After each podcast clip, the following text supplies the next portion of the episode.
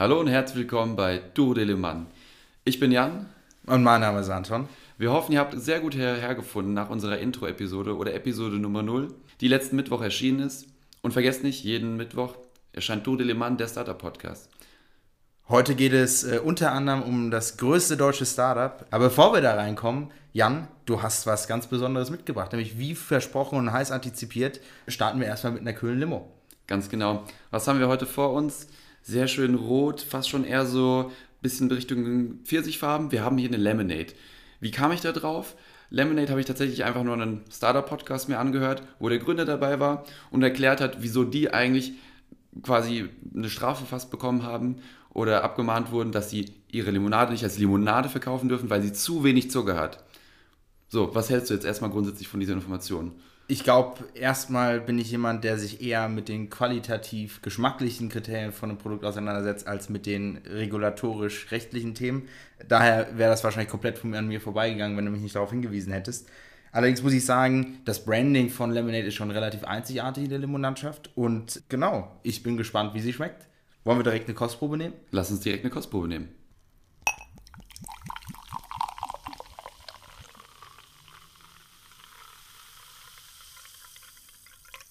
So, Anton, jetzt bin ich aber mal mega heiß gespannt drauf. Wie hat dir Lemonade geschmeckt? Also tatsächlich muss ich sagen, die Limo mundet gut. Äh, es ist, ich denke mal, Blutorange. Ich kenne, äh, ihr habt die anderen drei Sorten auch schon mal probiert und muss sagen, äh, bin ein großer Fan, sehr erfrischend, nicht zu süß oder künstlich, wie es bei anderen Limos ist. Aber apropos künstlich, ein Produkt, was es noch nicht so super in die Supermarktlandschaft reingebracht hat, ist Sushi. Und du bist ja jetzt schon am längeren am Debattieren, ob du dir dich vielleicht ein Sushi-Bike holen möchtest. Was ist da eigentlich los? Genau, ich glaube, das ist ein ganz guter Rückblick jetzt über die letzte Woche bei mir. Also ich bin ja jetzt hier neu in München und habe es noch nicht über mich gebracht, mein Fahrrad einfach aus Frankfurt hierher zu bringen. Aber aktuell ist das 9-Euro-Ticket super gut, um einfach von A nach B zu kommen, was für mich im Moment bedeutet, einfach zum Office zu kommen. Ich würde aber sehr, sehr gerne ein elektrisch fortbetriebenes Mittel benutzen, das heißt irgendwie einen Scooter oder vielleicht sogar ein Skateboard gab es ja auch oder halt eben ein Fahrrad, was mich einfach unterstützt, sodass ich nicht total verschwitzt in der Uni ankomme oder bei egal welchem Treffen auch immer. Und dann bin ich auf Sushi-Bikes gestoßen. Ich glaube, jeder hat vielleicht mal irgendwie die Werbung gesehen mit Joko Winterscheid.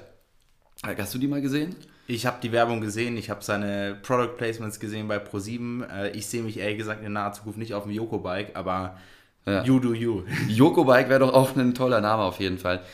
Wie dem auch sei, ich äh, habe mir überlegt, das Ganze mir mal genauer anzuschauen und war eigentlich auch sehr interessiert, es zu kaufen ich weiß gar nicht, wie ich das gut zusammenfassen soll. Irgendwie hat es im Kaufprozess einfach an ein, zwei Stellen gehadert, wie zum Beispiel, dass ich, obwohl sie based in München sind, nicht zu mir vor die Haustür liefern konnte, äh, obwohl ich in Schwabing, München lebe. Das war so einer der Faktoren, die einfach dazu geführt haben, dass ich jetzt echt tatsächlich äh, extrem negativ eher auf die zu sprechen bin, obwohl ich gerade noch vor einer Woche total motiviert war, mir jetzt äh, 1000 Euro auszugeben für einen, für einen Fahrrad, für einen E-Bike, wo ich jetzt leider auch nicht drüber reden kann, wie gut die Qualität ist, wie viel Spaß macht damit zu fahren. Vielleicht ändert sich das ja noch, wenn jemand vor meine Haustür kommt äh, und sagt, hey, also falls du noch die 1000 Euro hast, hier ist das Fahrrad und das mir ganz einfach in die Hand gedrückt wird, dann nehme ich es gerne noch, aber aktuell bin ich erst eher so ein bisschen verdrossen und die ganzen äh, Sushi-Bike-Werbungen auf allen Webseiten, die ich besuche, die helfen dem Ganzen ehrlich gesagt überhaupt gar nicht. Äh, um das mal ein bisschen zu verdeutlichen, während der Vorarbeit zum Podcast saß Jan die ganze Zeit in regelmäßigen Episoden dort und hat auf die Werbung geklickt, damit, damit Sushi Bike Ad praktisch Beiträge an Google zahlen muss, äh, um ein bisschen seiner, seiner, seinem Resentment freien Lauf zu lassen. Aber ich glaube, man sieht da ganz gut so dieses ganze Thema Customer Service und, und wie die Produkte tatsächlich vertrieben werden. Egal wie innovativ Startups sind, das ist immer noch so ein Punkt, der ist nicht so super aufreizend, macht Spaß und da sieht man dann meistens auch die Defizite im Vergleich zu, wenn du bei einem äh, praktisch etablierten ähm, Hersteller kaufst. Abschließend kann man dazu halt eben nochmal sagen, egal wie ein innovativen Startup oder deren Produkt ist, bei Customer Service Themen sieht man gerade im Hardware-Bereich einfach nochmal sehr stark die Defizite auf der Customer Service-Seite, weil es halt eben nicht so spannend ist wie strategische Themen oder das Product Design. Ja, das kann ich mir gut vorstellen, dass es einfach wirklich sehr oft der Fall ist. Aber bei mir, bei meiner eigenen persönlichen Erfahrung, kann ich jetzt nochmal sagen, wie extrem crucial das am Ende ist. Weil du siehst einfach einen vorher vielleicht treuer Kunde, ich war jetzt kein treuer Kunde, ich habe noch kein Geld ausgegeben, äh, ist jetzt eher quasi ein, ja, vielleicht Net Promoter Score, jetzt ein Detractor eher geworden sozusagen. Nach den ganzen Anglizismen und äh, Weird Flexes, lass uns doch mal kurz über ein nicht so kleines und unetabliertes Unternehmen sprechen, nämlich Twitter. Was war denn da letzte Woche los? Ja, sehr, sehr spannend. Ich meine, wir sind ja jetzt letzte Woche ins Podcast-Business eingestiegen und genauso äh, hat sich das jetzt Twitter quasi gedacht. Es war, kam jetzt nicht komplett aus dem Blauen, also es gab schon davor Gerüchte und man hat schon gesehen, dass die da ein bisschen so das Setup ausprobieren und ein bisschen testen. Twitter hat jetzt auf jeden Fall offiziell announced, dass sie dort, wo bis jetzt die Hub-Szene war, also da, wo man so wie Clubhouse-mäßig so in so Rooms einsteigen konnte und mit denen einfach reden konnte, dass dort jetzt auch die Podcasts mit integriert werden und ich finde das super spannend. Jetzt ist natürlich eine ganz wichtige Frage, wann gibt es Tour de Le Mans dort? Ich glaube, die Antwort ist, äh, je einfacher Twitter es macht, äh, Leuten Podcast dort hochzuladen, umso schneller werden wir das anschauen. Jan, meine Frage an dich wäre jetzt aber, wo siehst du denn jetzt den Vorteil daran, sich auch noch Podcasts auf die Plattform draufzuziehen, nachdem man ja irgendwie bei Clubhouse relativ schnell auf den Trend mit aufspringen wollte und jetzt, wo Podcasts gerade durch Spotify immer mehr Traction bekommen, wieso, wieso soll das besser funktionieren? Ja, super gute Frage. Ich glaube, wenn man sich jetzt erstmal einfach nur Twitter anguckt, wieso macht das für die Sinn? Du hast einfach in der Community da einfach einen sehr großen Teil, ich glaube so um die 50 Prozent hatte ich da irgendwo gelesen, die tatsächlich selbst regelmäßig Podcasts hören.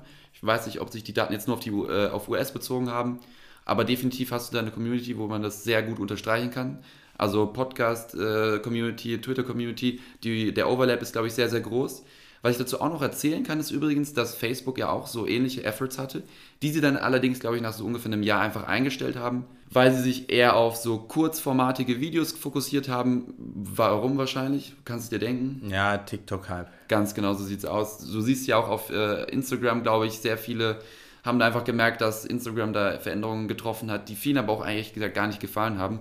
Definitiv muss man jetzt einfach sagen, Facebook ist da raus und Twitter kann es da für sich einen Edge aufbauen, wenn sie es da schön geschickt auf, äh, schaffen, sich da zu positionieren. Dann haben sie im Vergleich zu anderen Social Medias auf jeden Fall neues, tolles, cooles Features und äh, es hat bestimmt auch bessere Integrationsmöglichkeiten, was, glaube ich, Feedback eingeht und Diskussionen, als zum Beispiel bei Spotify. Weil ich gehe jetzt nicht in Spotify rein und fange dann dort an, quasi dem Creator einen Tweet oder, also, ja, eben kann ich ja natürlich auch keinen Tweet schreiben, aber du weißt, was ich meine, Kommentare zu schreiben, etc. pp. Ich muss auf einen Link klicken, ich muss auf äh, meinen E-Mail-Account ähm, öffnen und auf Twitter könnte ich mir das Ganze deutlich, deutlich äh, smoother vorstellen. Also ich glaube, ohne das Fass jetzt zu groß zu machen, ich bin davon überzeugt, dass Audioplattformen deutlich mehr sozialer werden sollen. Also mittlerweile wird man manchmal auch von Leuten nach seinem Spotify-Namen gefragt, du tauschst Playlists aus. Das bezieht sich auch auf den Podcast-Markt. Die Einbindung bei Twitter, ich glaube, der Podcast-Markt ist zu etabliert, damit Twitter sich da jetzt noch eine große Position aufbauen kann. Ich bin sehr kritisch. Wir hatten ja auch in der Vor im Vorfeld der Podca äh, Podcast-Episode mal drüber gesprochen, ob Twitter bis 2025 oder 2027 der größte Podcast-Streamer wird. Mhm. Also ich bin immer noch offen und sage, ich wette dagegen. Es ist, äh, ich weiß nicht, was ein netter Einsatz wäre, aber... Ja. Ähm, also ich bin, äh, ich bin ganz offen ehrlich, ich würde sogar tatsächlich dagegen wetten. Ich habe ja gerade, glaube ich, so meine Argumentation ein bisschen aufgeführt. Ich denke nicht, dass es ein Markt ist, wo es super schwer ist, reinzukommen, weil wir auch als Podcast-Hoster, also für mich, mein Interesse ist einfach, auf so vielen Plattformen wie möglich zu sein. Das heißt, die, auf der Angebotsseite hast du definitiv kein Problem. Und auf der Nachfrageseite, wie gesagt, auf Twitter sind super viele Leute unterwegs, die sich auch Podcasts anhören. Und wenn du sowieso hier gerade schon deine Lieblingshosts äh, die Tweets durchliest, wieso nicht gleich einfach auch die neue Episode dort anhören? So, also was jetzt die Wette angeht, vielleicht können wir uns einfach mal aufschreiben und mal in Zukunft tracken. Aber was ist denn dir vielleicht in der letzten Woche an News so über den Weg gestolpert? Ich glaube, die erste Headline, über die ich gerne reden wollen würde, wäre Orange DAO hat 80 Millionen US-Dollar von Y Combinator Alumnis und zwei First Layer Blockchains geraced.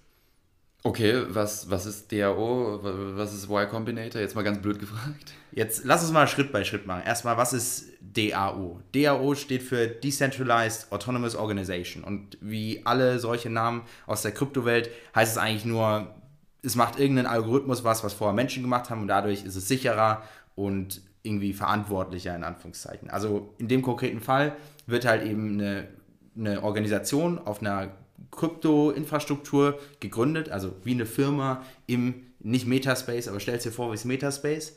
Und darunter liegend haben die Eigentümer, also die Leute, die das Geld gegeben haben, Regeln definiert, die dann der von einer Blockchain übergeben werden, die ausführt. Und jetzt in dem Fall, diese 80 Millionen sind für Investment in den Kryptobereich und in Krypto-Startups vorgesehen. Okay, und das Unternehmen ist jetzt quasi wie ein Investmentfonds zu sehen, oder wie kann ich mir das vorstellen? Es ist wie ein Investmentfonds, nur halt eben ein bisschen mehr techy und cool. Ähm, deine Ah. zweite Frage war ja, was ist Y Combinator? Ich glaube, für jeden Startup-Interessierten ist das so, keine Ahnung, wie das Porsche für Automobilliebhaber. Y Combinator ist ein, ist ein Accelerator. Accelerator bedeutet, du kommst, bevor du ähm, eine feste Geschäftsidee hast oder nur einen losen Plan, aber ohne jetzt irgendwelche, irgendwelche Einnahmen schon zu haben, äh, in dieses Programm rein und du wirst fast schon schulisch nochmal in deinen Business- und Unternehmerskills vorangetrieben auch indem du halt eben bestehende, erfolgreiche Gründer an die Seite gestellt bekommst, die dich ein bisschen coachen. Und ja, Jan? Kurze Frage, kennst du eigentlich auch irgendwelche Accelerator in Deutschland? Es gibt verschiedenste Formen von Accelerator in Deutschland. Es gibt sowohl die Corporate Accelerators, also zum Beispiel SAP hat einen relativ großen Accelerator, äh, die Telekom, also eigentlich alle dax Bei SAP ist doch auch Celonis draus entstanden, oder? Das ist absolut richtig, aber Über die reden wir, glaube ich, später auch noch. Das, das könnte gut sein. Aber um das jetzt zu Ende zu führen, ähm, Y Combinator ist einfach seit 2005, also noch älter als Twitter, witzigerweise, haben sie über 3500 Startups gefundet. Die ganzen anderen Key Facts könnt ihr euch gerne auf der Website auch mal durchlesen, die wir noch verlinken. Nicht schlecht, also 80 Millionen ist definitiv eine ordentliche Summe. Woher kommt denn eigentlich das ganze Geld? Ich glaube, im Bereich des Venture Capitals muss man erstmal in Perspektive stellen, da sind 80 Millionen eine ordentliche Summe, aber jetzt auch nicht unfassbar viel Geld. Also verglichen mit Andresen Horowitz, die irgendwie ein paar Milliarden für einen Kryptofonds raisen, ist das immer noch relativ bescheiden. Ähm, aber das Geld kommt vor allem von zwei äh, Gruppen. Das erste sind, äh, ist eben Y Combinator. Dort haben halt eben ehemalige, oder stopp, nicht Y Combinator direkt, sondern Alumni der Y Combinator Community. Also zum Okay. Beispiel Airbnb war einer der Startups, die durch Y Combinator äh, gefundet wurde.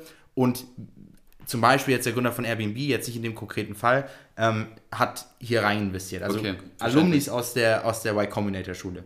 Das ist die eine Gruppe. Die andere Gruppe sind tatsächlich diese vorhin angesprochene Layer One Blockchains. Was ist eine Layer One Blockchain? Du hast praktisch verschiedene Ebenen der Blockchain und Layer One Blockchain ist unter anderem dafür verantwortlich, dass du neue Ideen auf die Blockchain reinhebst. Also neue Geschäftsbereiche, neue Transaktionen und die, deren Geschäftsmodell arbeitet auch damit, dass sie eine Gebühr auf jede Transaktion draufnehmen. Die geben natürlich jetzt Geld für Startups, damit die Sachen mit Krypto bauen oder mit der Also Die- Blockchain die, bauen. Die boosten am Ende des Tages ihr eigenes Business eigentlich. absolut. Macht Sinn. Äh, daher ist das so ein bisschen die, die, die Antwort auf deine Frage. Ähm, um das zu Ende zu bringen, das machen eigentlich alle ähm, so Leute in dem Kryptobereich so. Also es gibt zum einen die Venture Capitals, also die Glaubensjünger der Kryptokultur, wie Andresen Horowitz äh, und auf der anderen Seite eben die, die, die Blockchain-Anbieter selber. Da gehört auch zum Beispiel die Ethereum Foundation dazu als, als einer der größten. Okay. Und das ganze Geld und das ganze Vehikel ist eigentlich dafür da, um irgendwelche neuen Ventures, auf der, die auf der Blockchain irgendwie Idee basierend sind, zu fanden.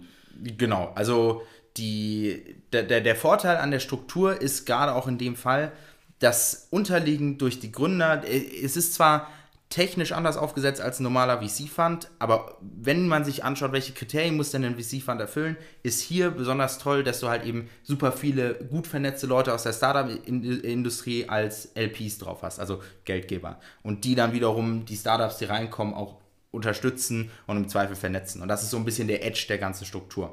Man muss aber auch sagen, um das ganze Thema abzuschließen, DAOs sind noch ein relativ neues Konzept und natürlich im Silicon Valley experim- experimentiert man damit gerne rum, aber es wird sich einfach noch zeigen, ob das wirklich äh, funktionieren kann. Ich fand es auf jeden Fall sehr spannend, weil es ein komplett neuer Ansatz ist, irgendwie das ganze Thema zu managen. Gerade auch, weil es im Zweifel ganz neue Implikationen darauf hat, wer in so ein Venture Capital Produkt überhaupt rein investieren kann.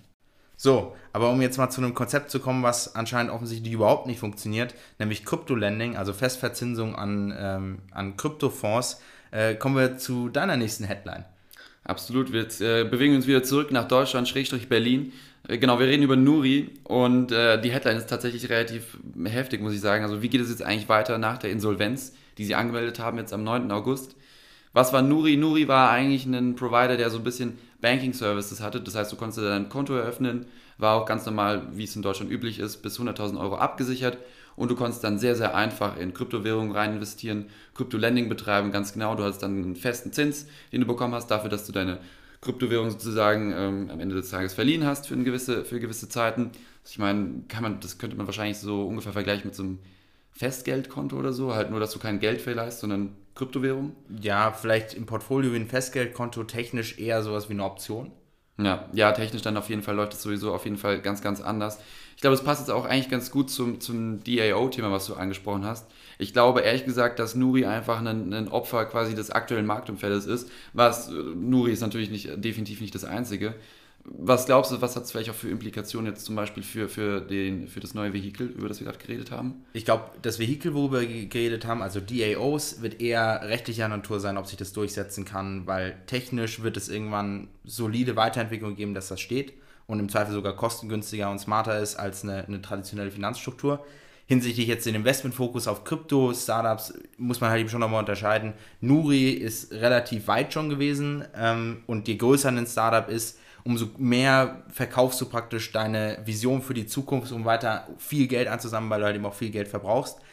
Der DAO jetzt in dem Falle hatte ja einen relativ starken Fokus auf frühphasige Unternehmen und dort wird halt eben viel mehr noch bewusst mit dem Ansatz reingegangen. Es wird ausexperimentiert und man versucht noch die besten Ansätze für neue und coole Anwendungen zu finden. Daher glaube ich, dass das jetzt nicht wirklich Einfluss auf die Performance vom Fund haben wird. Ja, ja, vielleicht um jetzt wieder zurück zu Nuri zu kommen. Also, wo liegt denn jetzt eigentlich da das Problem? Ich glaube, es ist, wie gesagt, marktumfeldbedingt. Was in den letzten Jahren einfach passiert ist, ist sehr stark zu großer Fokus auf nur Wachstum und jetzt plötzlich wird das Geld knapp, jetzt kannst du nicht mehr einfach so raisen und deine, deine laufenden Kosten damit deckeln. Nuri hatte große Ambitionen, sie sind sehr, sehr stark gewachsen, sie hatten wirklich eigentlich auch gute, gute Umsatzentwicklungen. Allerdings sind auch dabei viel zu stark die Kosten mitgestiegen, weil man halt eben so eine große äh, Skalierung einfach erwartet hat. Und jetzt, wo es dann einfach doch ein bisschen schwieriger wurde, man hat es auch gesehen bei anderen Beispielen wie bei Coinbase beispielsweise, wo super viele Leute quasi einfach gecancelt wurden, gefeuert wurden oder neue Leute, die eigentlich hätten eingestellt werden sollen, auch quasi wieder zurückgerufen wurden. Jetzt ist einfach das Augmerkmal einfach viel, viel mehr auf Profitability und das tut auf jeden Fall weh. Nuri sagt aktuell, dass bei denen noch alles läuft. Keiner muss sich Sorgen um sein Geld machen, weil das über die Solaris Bank abgewickelt wird. Allerdings trotzdem mal sehen, wie lange, wie lange Nuri noch dabei ist. Sie sind jetzt gerade dabei zu versuchen, einen Käufer zu finden. Um vielleicht mal ein bisschen äh, Gas aus der, aus der, äh, vom, vom Pedal zu nehmen, der, der Themenheißheit, gehen wir jetzt mal in was vielleicht schon langweilig von außen wirkendes äh, Feld, und zwar um die Konstruktion. Jan, ist dir eigentlich bewusst, dass Beton 6% der globalen Emissionen ausmacht? Ich habe auf jeden Fall schon häufiger gehört, dass Beton und ich glaube auch viel so Stahlindustrie, einfach alles, was dazu gehört, einfach am Ende des Tages Häuser zu bauen und, und, und so weiter, Infrastruktur, extrem großen Footprint hat. Und ähm, das, ich meine, nicht ohne Grund sind so Unternehmen wie ThyssenKrupp haben gerade heute sehr große Baustellen bei, bei ihnen in Unternehmen. Eine sehr große Baustelle ist eigentlich ein guter Punkt und zwar wird gerade in Friedrichshain der Edge Eastside Tower gebaut. In Friedrichshain, klassisch Berlin natürlich mit äh, hippen, coolen Namen. Und die Besonderheit ist, in das Gebäude zieht Amazon ein. Das ist schon mal ganz cool. Äh, man hat auch einen ganz guten Blick auf so einen Outdoor-Pool. Also, naja, muss jeder selber entscheiden, ob das jetzt der geeignete Arbeitsraum ist. Aber äh, dort wird gerade ein, äh, kriegt gerade ein neues Startup die Möglichkeit, eine technische Innovation anzubringen, die ich wirklich spannend finde. Und zwar geht es um praktisch die, den grünen Beton. Beton, um das kurz zu verstehen, ist halt eben eine der Hauptzutaten im, im, in der Konstruktion. Allerdings wird dadurch, dass du nicht genau vorhersehen kannst, wie lange es dauert, bis, bis der Beton angebracht wird, ähm, sehr viele, sag ich mal, chemische Zusatzmittel, die extrem CO2 ausstoßend sind in der Produktion, hinzugegeben, dass du das genauer kontrollieren kannst. Und was Alchemy oder Alchemy, je nachdem, wie man es aussprechen möchte, macht, ist zum ersten haben sie ein äh, Machine Learning Programm erstellt, ja, um jetzt mal wieder hier ein bisschen Fahrt in das äh, Buzzword Bingo reinzubringen. Und der monitort halt eben die, die Herstellung und die Lieferung des Betons und kommt halt eben mit deutlich weniger dieser, dieser Klinker, also chemischen Zusatz, Klinker als einen chemischen Zusatz äh, hinzu. Aber natürlich wird dadurch auch das ganze Lean Construction Management, heißt das im Fach, äh, habe ich mir sagen lassen, äh, deutlich weiter vorangebracht. Also weniger menschliche Zwischenschritte in der Herstellung plus einfach bessere Einplanung, wenn es um den Bau selber geht.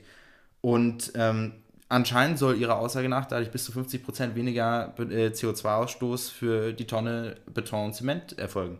Okay, aber das ist jetzt quasi das erste äh, Real, also Real-Life-Projekt, sage ich jetzt mal, wo, wo es tatsächlich verwendet wird, oder?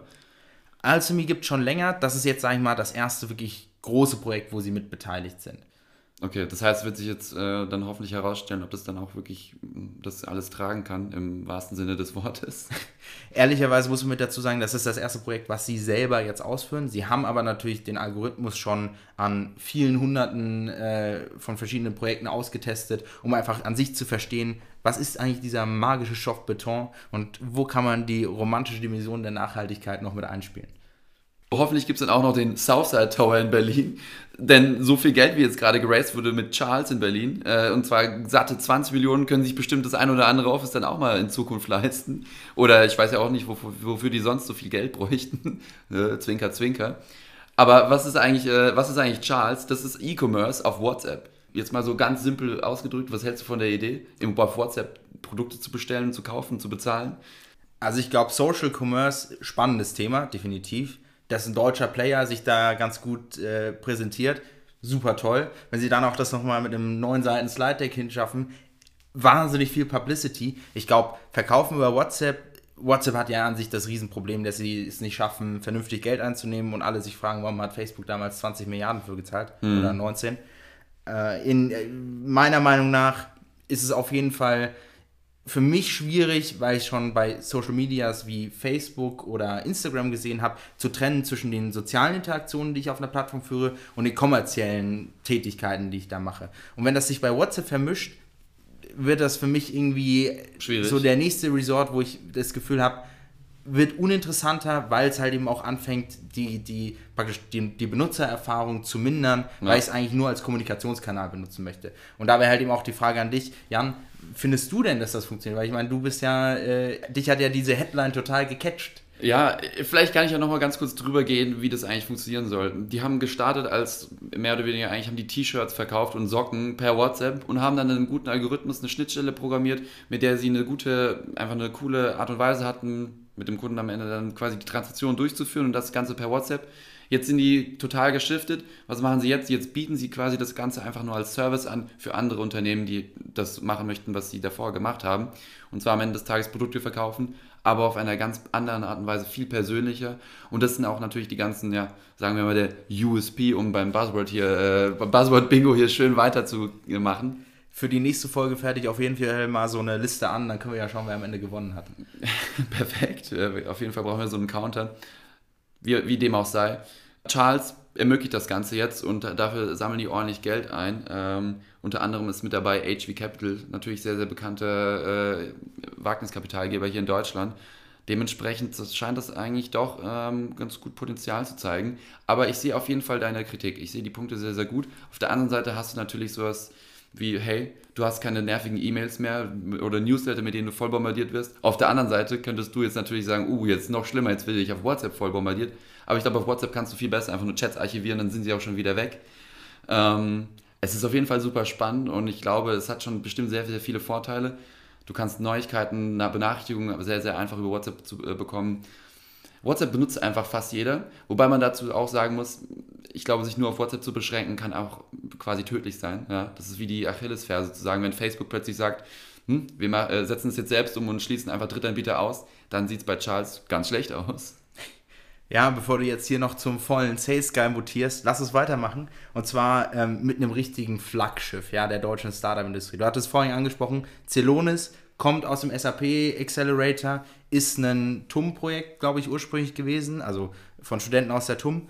Und ähm, das Erste, wenn ich den Namen immer lese, ist so ein bisschen dieser Gedanke, der damit verbunden ist, was machen die eigentlich? Weil sie sind riesengroß, aber richtig verstehen tun es die wenigsten, was da eigentlich abgeht. Ganz kurz, wie groß sind sie? Ich weiß ja nicht, ob jetzt jeder das regelmäßig mal nachrecherchiert.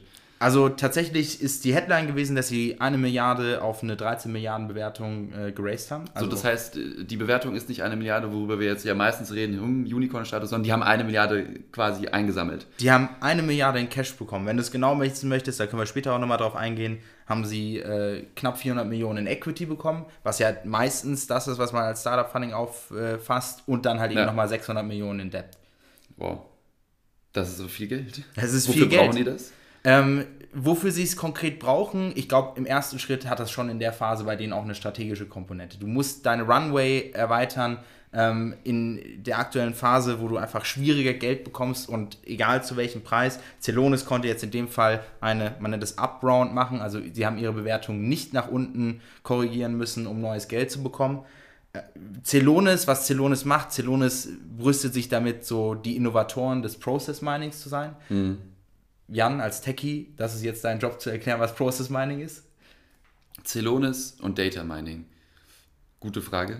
Kann ich dir nicht beantworten. Nein, Spaß. Ähm, das ist relativ komplex, weil man sich nicht so, nicht so gut einfach in die Hand nehmen kann und greifen kann. Aber am Ende umfasst es Data Science, Data Analytics, Techniken, um in großen Enterprises, also in großen Unternehmen, die Prozesse einfach durchzuanalysieren und, weiß ich nicht, vielleicht Bottlenecks zu finden oder einfach Prozesse zu finden, die auf irgendeine Art und Weise einfach nicht effizient sind und da so, so datengetrieben wie möglich alles mögliche operation-wise auf eine ganze Company gesehen einfach zu optimieren.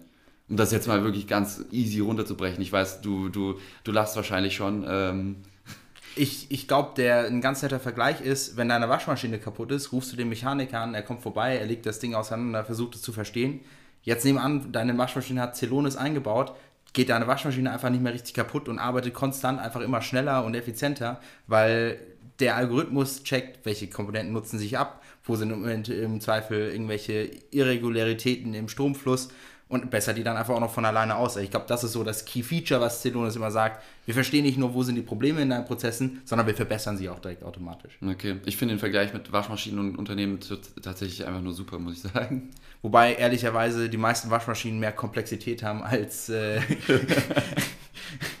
als Siemens. Nein. Äh, Wie war denn das eigentlich nochmal? Ich glaube tatsächlich, so Waschmaschinen heutzutage haben auch einfach mehr Computing Power als Apollo 11 damals, oder? Es gibt. Das ist doch, oder ist es nur so ein Witz gewesen? Nee, es, ist, es gab tatsächlich Miele, äh, also einer der großen deutschen Firmen, die sehr seriös sind, ähm, haben, äh, haben einen relativ coolen, nenne ich ihn jetzt mal Chairman, und der hat sich auf einer Präsentation, also auf so einem Panel 2014 mal hingestellt und meinte, in unseren Waschmaschinen steckt mehr Technologie als in den meisten Supercomputern. Mega, also so haben sie sich als Tech-Company dann verkauft. Stopp, es war kein Supercomputer, kurze Korrektur, es war ein äh, in einer Rakete. Ah ja, ja, ja, ja. Ja, perfekt. Also gut spannend. So, also ich fand den Vergleich mit der Waschmaschinenunternehmen auf jeden Fall super, aber irgendwie am Ende des Tages kann ich mir die Waschmaschine immer noch hier bei mir in die Ecke stellen und meine Wäsche damit waschen und das dann anfassen. Jetzt frage ich mich ehrlich gesagt, wer nimmt denn bitte so viel Geld in die Hand und steckt das in ein Unternehmen, was Produkte produziert, mehr oder weniger, die ich mir nicht wirklich richtig anschauen kann oder verstehen kann im Zweifel. Ich bezweifle, dass die meisten das so wirklich durchdringen haben.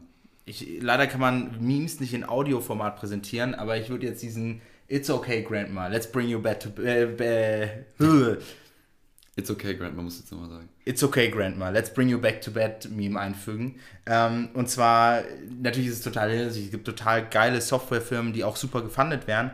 Tatsächlich ist es bei Celonis aber nochmal eine Ecke interessanter darauf zu schauen, wer gibt denn eigentlich das Geld, weil bei sehr großen Startups kommt manchmal so ein bisschen so diese Existenzfrage. Sind wir noch ein Startup oder sind wir einfach ein Corporate, was sich nicht an die Börse traut? Ich meine, Celonis ist jetzt elf Jahre alt, das ist noch nicht so brutal.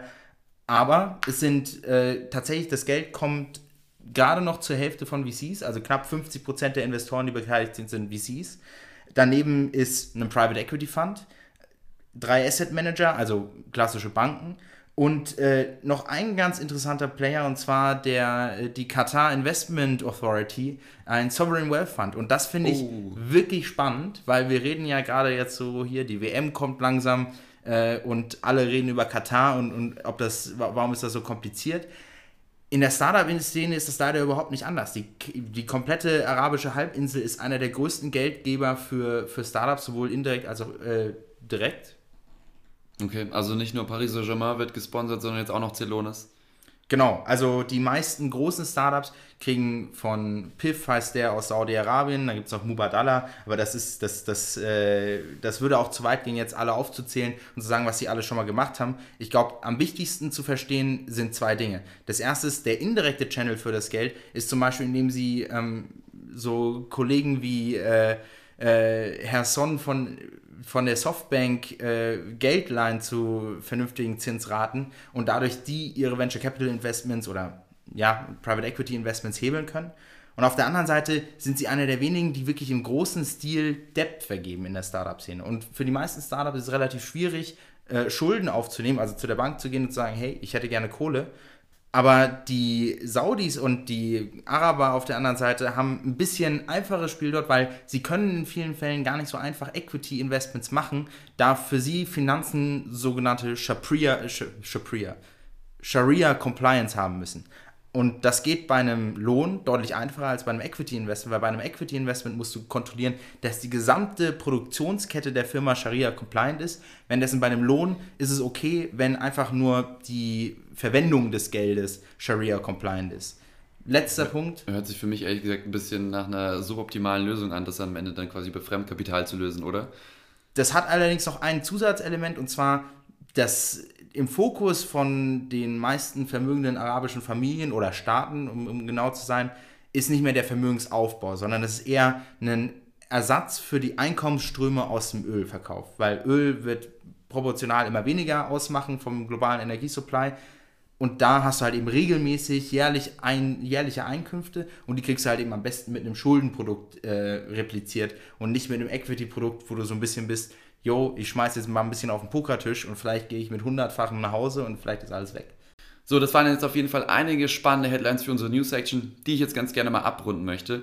Falls euch in der letzten Woche irgendwas Spannendes über den Weg gekommen ist, pinkt uns definitiv an. Wir sind super excited, auch von euch einfach mal mitzubekommen, was wir vielleicht verpasst haben. Das Beste kommt bekanntlich zum Schluss. Deshalb herzlich willkommen zum Tour de Le Mans Startup Index unserem wirklich Herzstück, wo das meiste oder wo überall fließt Herzblut rein, aber da stecken wir schon mit Abstand die meiste Energie und Arbeit rein, um was richtig Geiles zu bauen. Und zwar kurz zur Erklärung: Index bedeutet, wir setzen da einen absoluten Exzellenzanspruch dran. Das heißt, es geht für uns darum, die wirklich coole Firmen zu finden, wo man wir selber viel dran lernen, aber wo ihr natürlich auch mit teilhaben könnt. Und zwar sehen wir da zum einen den Aspekt, es ist was Visionäres, es ist eine Brille in die Zukunft. Ihr könnt sehen, an welchen wirklich großen Problemen arbeiten coole Startups, die ein ansprechendes Profil haben. Ihr könnt sehen, was sind Startups, die wirklich einen guten Job auch darin machen, weil das sind am Ende Firmen, wo wir beide den Anspruch dran legen, dass wir selber auch in, rein investieren würden.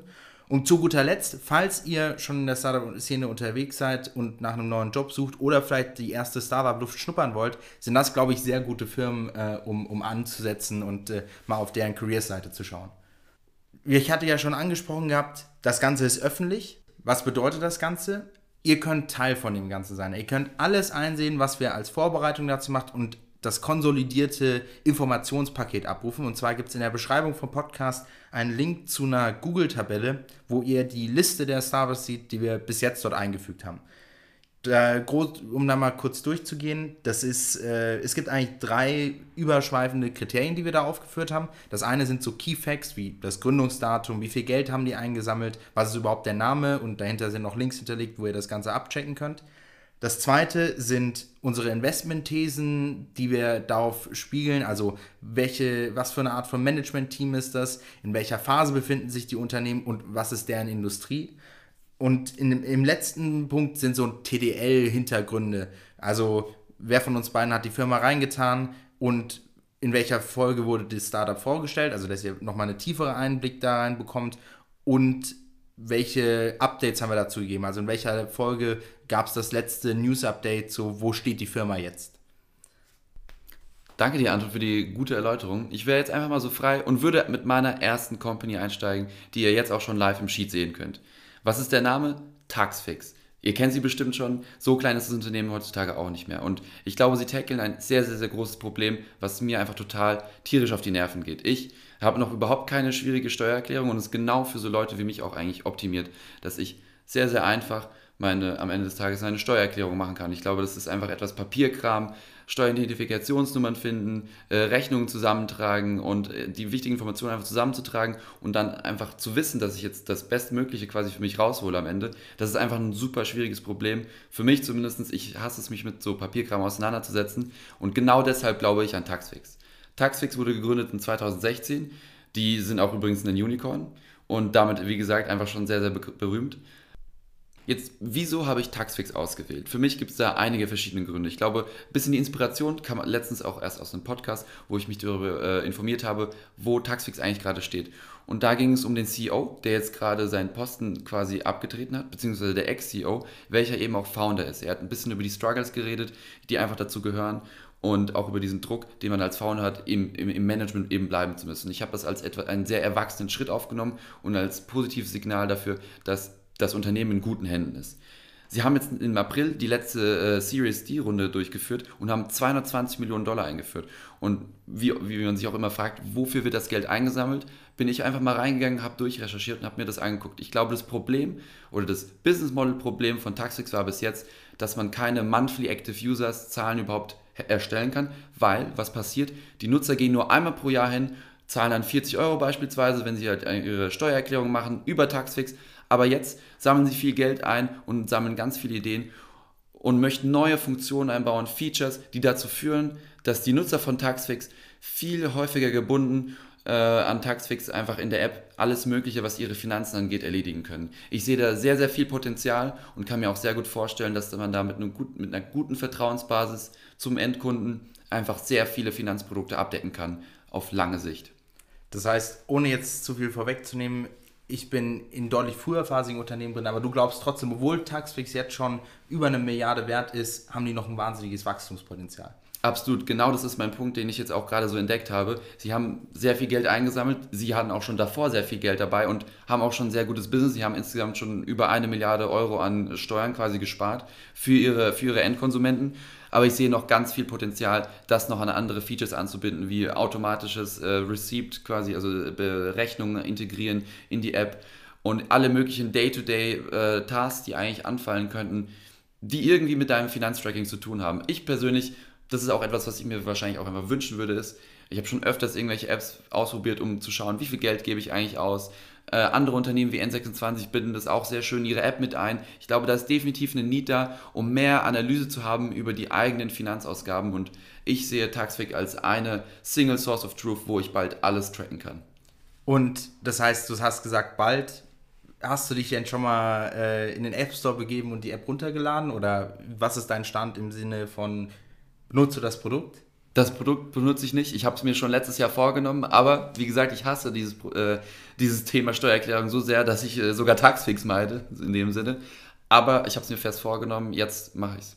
Ich glaube tatsächlich, das ist wahrscheinlich so mit das Kernelement. Also, ich, du hast erzählt, du hast dir mal eine Position angeschaut. Ich habe mir jetzt gerade, bin ich im, im Prozess, mir eine Position bei Taxfix anzuschauen.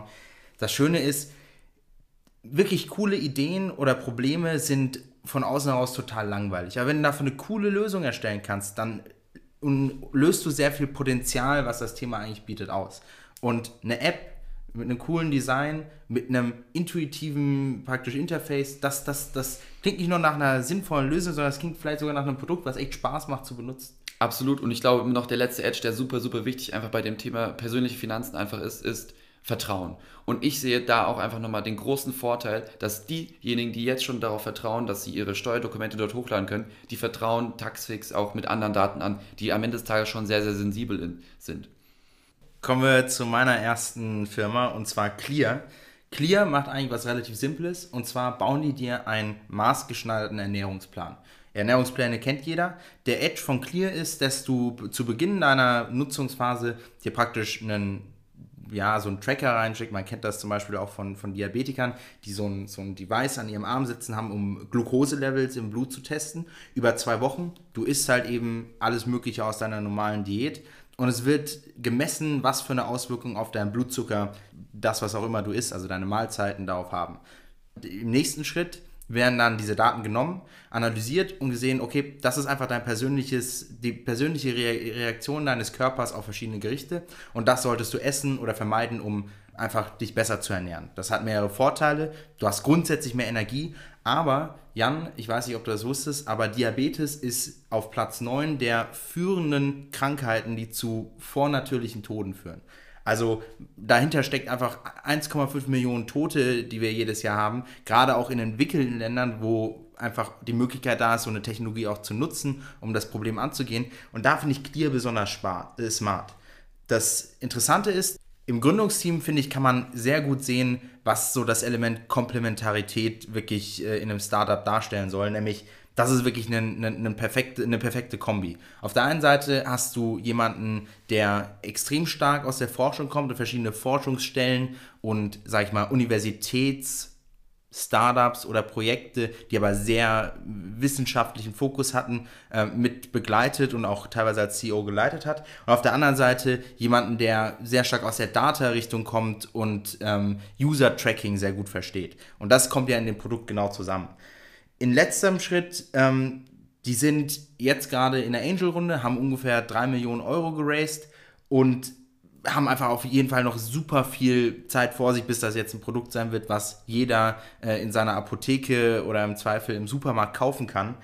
Aber ich glaube, was das so, was, was sich so interessant für mich macht, ist, dass sie ein spannendes Problem angehen, was gleichzeitig auch noch relativ simpel jetzt in Anführungszeichen für ihre Fähigkeiten wirkt, ähm, wo sie aber definitiv auch noch ähm, Probleme haben, glaube ich, oder wo, wo das größte Potenzial noch drin steckt, ist, dass sie es nicht hinkriegen, zum Beispiel äh, auf eine Subscription Model zu wechseln, sondern immer noch vorab du dir den Sensor kaufst und das dir dann finanziert, dass über Zeit dein Ernährungsplan gemacht wird. Daher ähm, glaube ich viel, viel Potenzial, viele interessante Themen, aber also definitiv viel Potenzial, aber steht sicherlich noch mehr in der Zukunft geschrieben als jetzt bei Taxfix, ob das funktioniert oder nicht. Ja, äh, super, super spannend, hört sich cool an. Mir stellen sich direkt mehrere Fragen, weil ich habe natürlich auch bis jetzt einfach von denen noch nie gehört.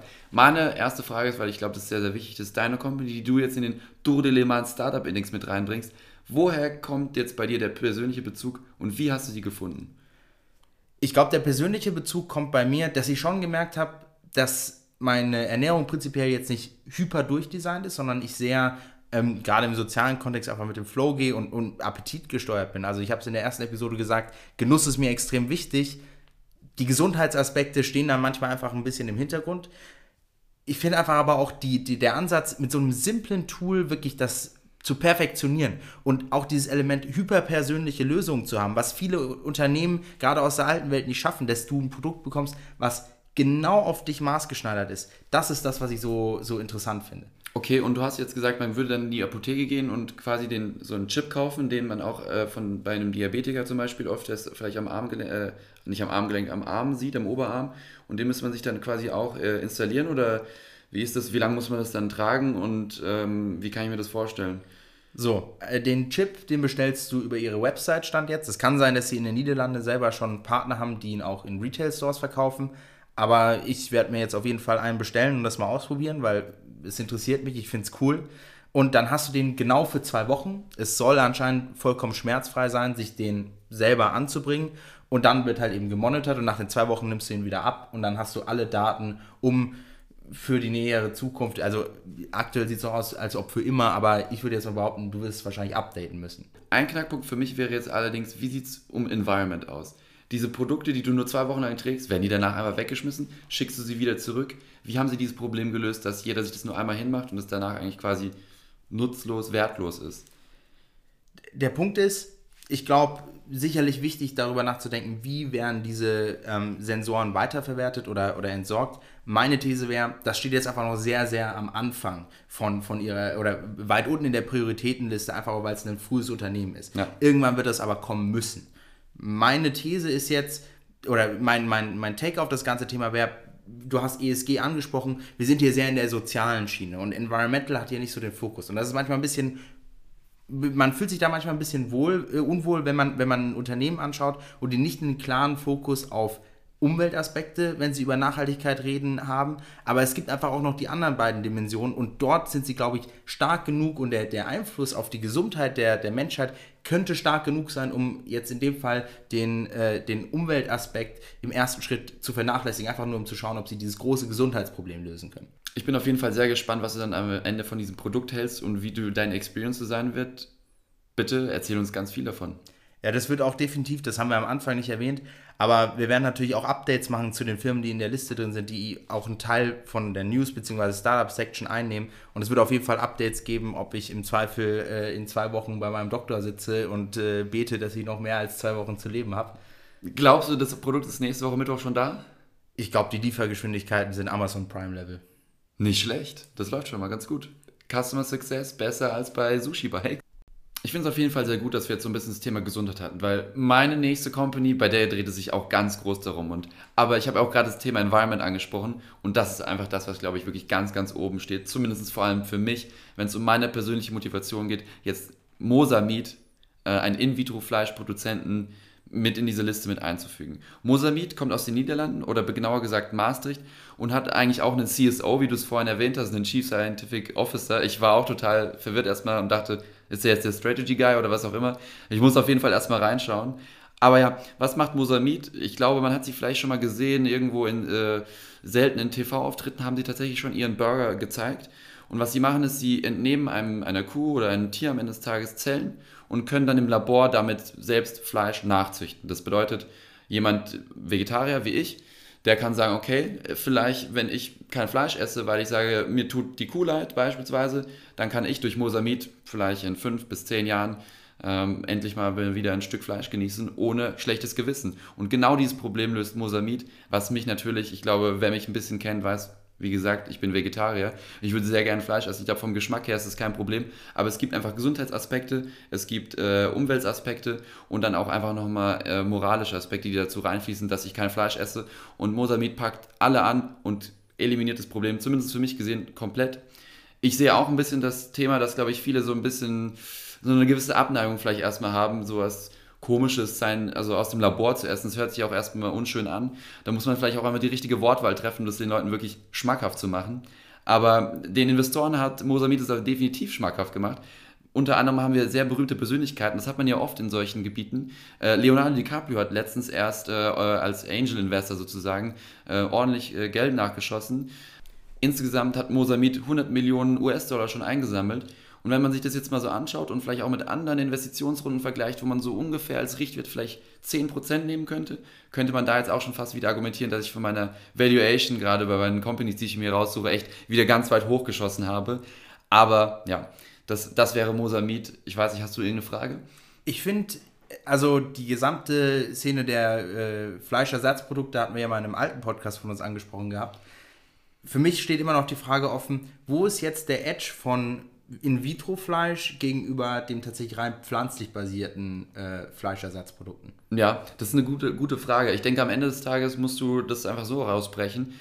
Worauf es hier jetzt eigentlich ankommt, ist, dass du auf der einen Seite Sojabasen hast, Weizenbasis hast oder auf irgendeine andere Art und Weise etwas Pflanzliches. Und bei In-vitro-Fleisch besteht es am Ende aus Gewebe, welches einfach herangezüchtet wurde. Also Ziel ist, dass das wirklich das tatsächliche Fleisch repliziert, was du jetzt sonst isst oder essen würdest, wenn du die Kuh schlachtest, wenn du das Schwein schlachtest und es dir dann auf den Teller quasi draufhaust. Da aber allerdings hast du einfach nur die Zellen genommen und die sind im Labor herangewachsen. Fair, das ist der, der technische Unterschied. Und jetzt für mich als Konsumenten, jetzt mal angenommen, du hast gesagt, in fünf bis zehn Jahren kriege ich dann mein Patty von Mosamid. Bis dahin sollte aber auch jetzt, keine Ahnung, Beyond Meat, mm. das sind wir jetzt schon ein bisschen vorweg von meiner nächsten Frage, aber auch so weit sein, wenn sie noch leben, dass ihr Produkt wirklich geil schmeckt. Ja, also ich muss ja auch jetzt schon sagen, dass ich die ganzen Ersatzprodukte super, super gut finde. Vom Geschmack bin ich ein großer Fan. Viele haben viele Kritikpunkte, die ich auch absolut nachvollziehen kann. Das Businessmodell von denen zum Beispiel läuft auch nicht so gut. Wieso sage ich auch übrigens fünf bis zehn Jahre? Burger von Mosamid gibt es zwar jetzt schon, allerdings sind die Produktionspreise einfach noch zu hoch und es macht einfach keinen Sinn, das massenhaft, glaube ich, groß auszurollen. Aber vielleicht kann man auch noch mal ein bisschen nachschauen äh, und herausfinden, wo man vielleicht doch sich in einen Mosamid äh, quasi angeln könnte. Vielleicht äh, hier über Dodelemann als äh, Business Inquiry. Das wäre doch was Tolles zum Ausprobieren.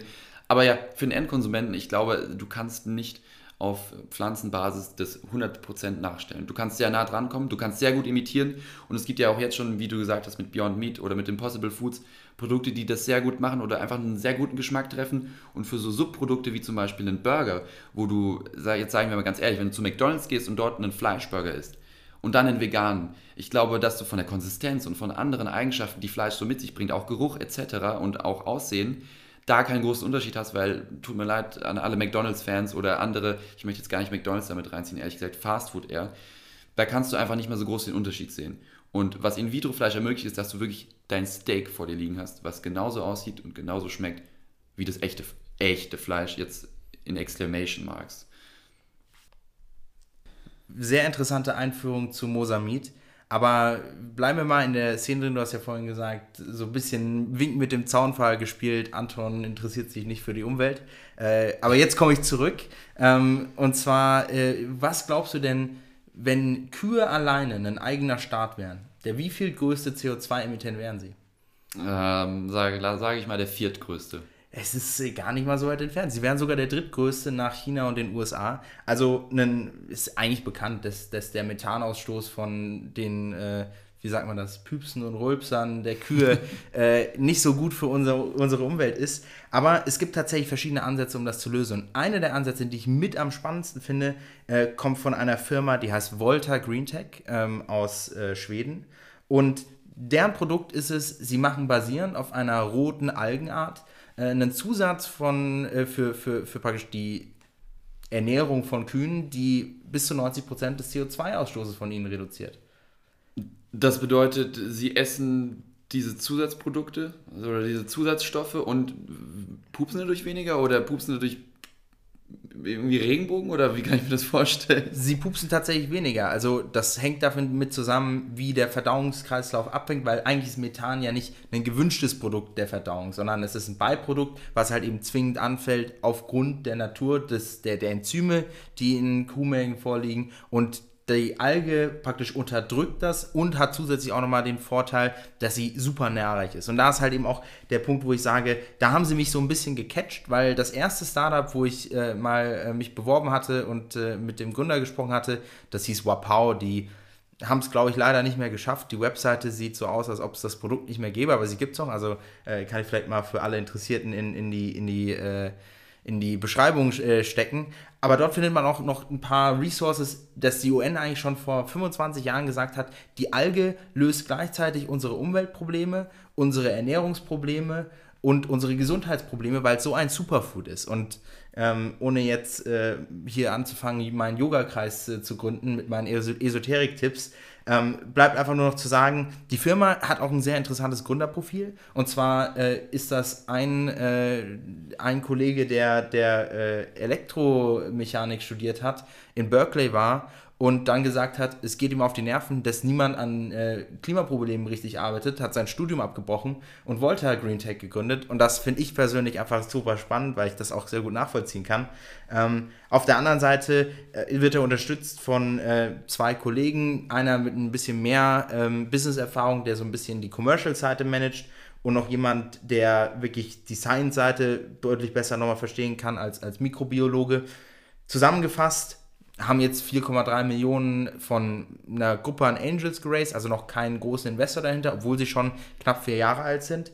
Und am Ende bleibt für mich so diese Begeisterung für so einen smarten Ansatz. Also, dass 100 Gramm an Essenszusatz in so, einer, in so einem Tierfutter 90% der Emissionen verringern kann. Ich finde das Produkt spannend, dass Leute was mit Alge machen, aber hier ist auch immer noch so ein leichter Vorwand, oder was mich so ein bisschen meine Euphorie zu einem Grad bremst, ist einfach, dass das Team nicht so hundertprozentig eingespielt ist und für ihre, für die vier Jahre, die sie fast unterwegs sind, ähm, noch keinen Venture Capital Fund gefunden haben, der, der sie dabei unterstützt, äh, zu einem gewissen Grad. Aber es wird jetzt äh, bei den ersten Farmen äh, ihr, äh, ihr ihre Alge ausgewickelt und ähm, Vielleicht um das nochmal spezifisch zu sagen. Ähm, ihr Fokus liegt daran, diese Alge, die normalerweise nur im Meer wächst und dort schwer zu ernten ist, industriell ähm, an Land mit einer, mit einer, mit einer Fabrik aufzu, aufzuforsten. Um ehrlich zu sein, habe ich eventuell eine Vermutung, woher das VC-Problem kommen könnte.